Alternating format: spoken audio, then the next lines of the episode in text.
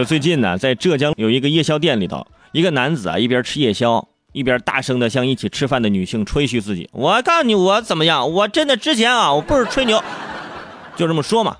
然后成功引起了旁边民警的注意。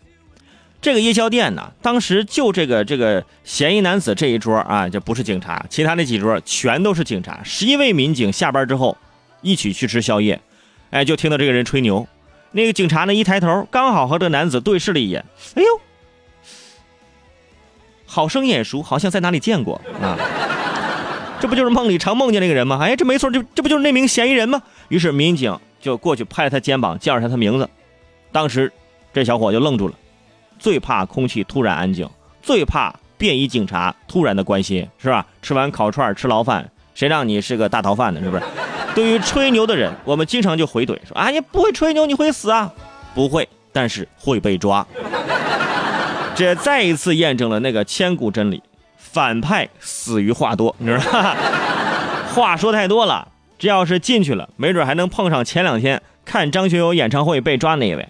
哎，他俩有可能哎。就在里面聊天了。哎，大哥，那个你你你怎么进来的？哈，我这我这看演唱会进来的。你呢？哈，我我吃了顿宵夜啊。这这这，然后俩人在狱中是抱头痛哭啊啊！一定是特别的缘分，才可以一路走来变成一家人，是吧？嗯 跑调了啊！这位逃犯啊，应该还是非常的骄傲的，是吧？和三位女性一起吃饭啊，妹子，我跟你说啊。说出来可能你不信，我这人吃饭从来不花钱。我说这顿饭该吃，我下顿饭也有人请。等警察一来，是吧？你看到没有？就就是他，就是他们。嗯，下顿请我，是不是？所以说天网恢恢，疏而不漏。还有更重要的一点就是，晚上不要随便吃宵夜，真的很危险，是吧？